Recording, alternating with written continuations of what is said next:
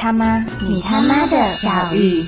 各位听众，大家好，欢迎来到乐呵乐的教育 Podcast 频道，我是静茹老师，我是体育老师。上周讨论的那个题目播出之后啊，非常多家长都反映，呃，这才是他们真正的需求。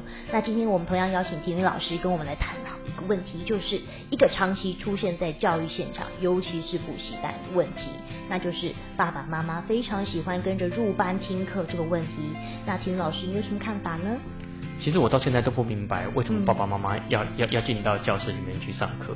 我我我就是很奇怪，就是我帮孩子准备了补习的内容也好，上课的内容也好，但是我自己要进去听课。嗯，我我我很难理解，到底父母亲想要得到什么结果？你觉得是什么呢？我自己也很难理解了，但是呃，我我自己想应该是家长想说，呃，老师的教育风格到底是怎么样，然后学生是不是能够乖乖的上课？那他想要知道这一切是不是如期的，可以就是顺利的进行这样子吧？那就听学生下课之后的反应不就好了吗？嗯，他可能想要先确定些什么吧？对啊，因为这个东西有两件事情哦。第一件事情是，如果如果家长跟着上课，对不起，家长跟着上课。万一学生喜欢老师的风格，但家长不喜欢，这样怎么算？或者是家长喜欢的风格，学生不喜欢，那怎么办？那万一遇到老师因为家长入班听课，而在这一堂课特别转换上课风格，那其他课再再再再变回来，那又怎么办？家长永远也抓不到嘛。是这样没有错啊，所以平老师，你觉得这个家长入班听课大概有哪一些心态呢？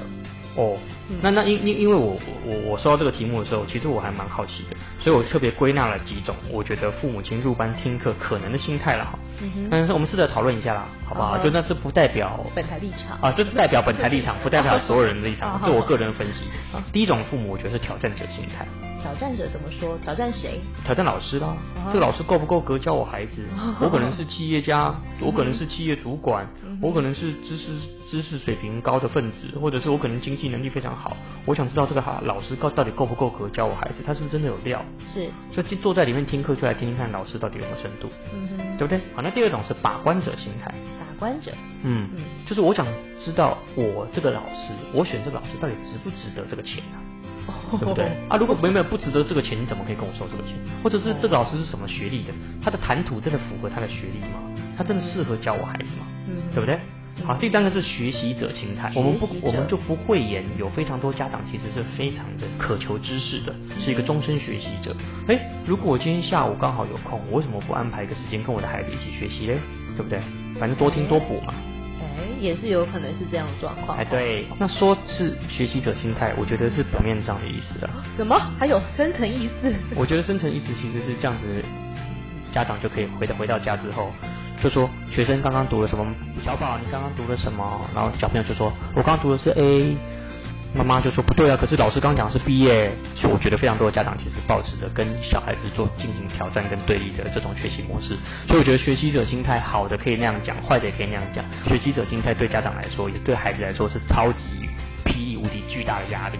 真的真的，各位家长起来压力好大。对，所以我觉得各位家长自己回去反省一下，到底自己是哪一种，就是盯梢者心态了。盯梢。嗯，我们刚刚挑战者、把关者、学习者，最后是盯梢者心态。什么是盯梢者？嗯，盯梢者就是根本不信任自己的孩子可以学习。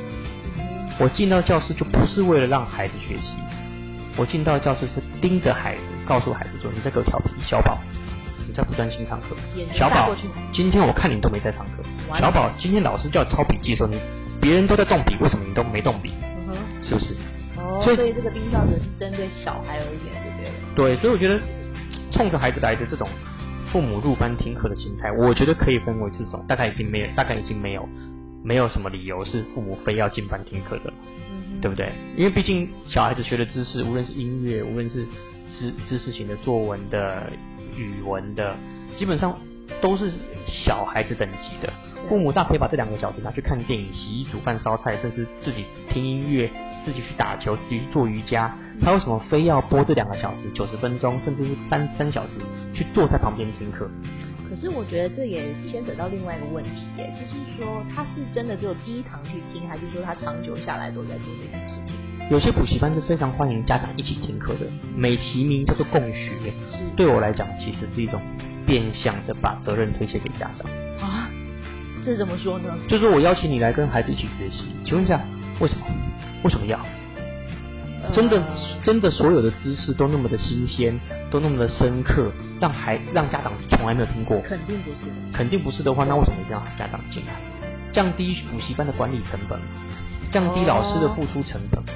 也是，对不对？自己的孩子作乱的时候去管一管。是啊，那那关键来了，请问一下，小孩子会因为这样子，他真的能够发挥他自己的学习的脾气吗？没有，我觉得这样学习压力更大。对啊，那更不可能发，就发挥自己的样子。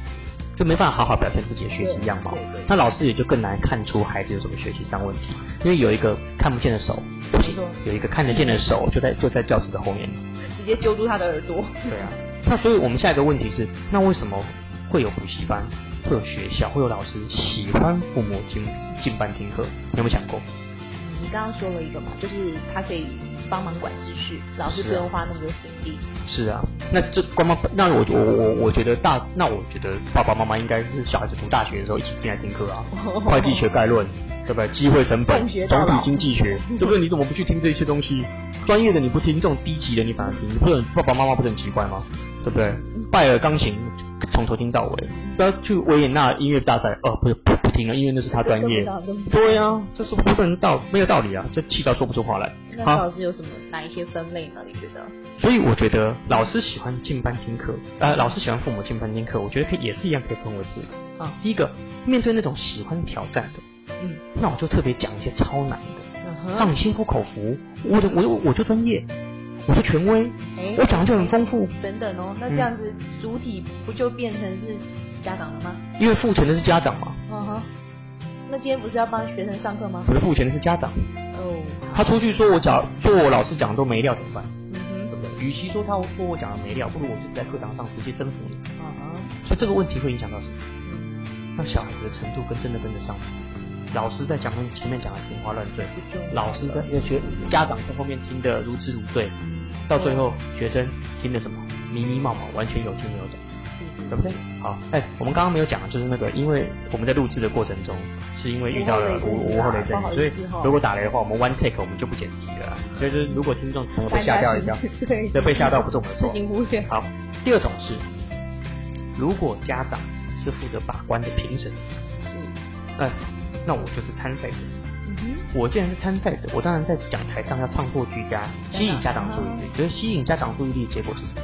就是我要说唱、说学逗唱，我要唱作俱佳，卖力演出。对。所以请问一下，这种东西可以从第一堂课演到最后一堂课？啊，难吗。是啊，那请问一下，当演技大过教育的时候，学生真的学到东西吗？还是学生看来很有趣，但是学习的效果可能很有限？我觉得是后者。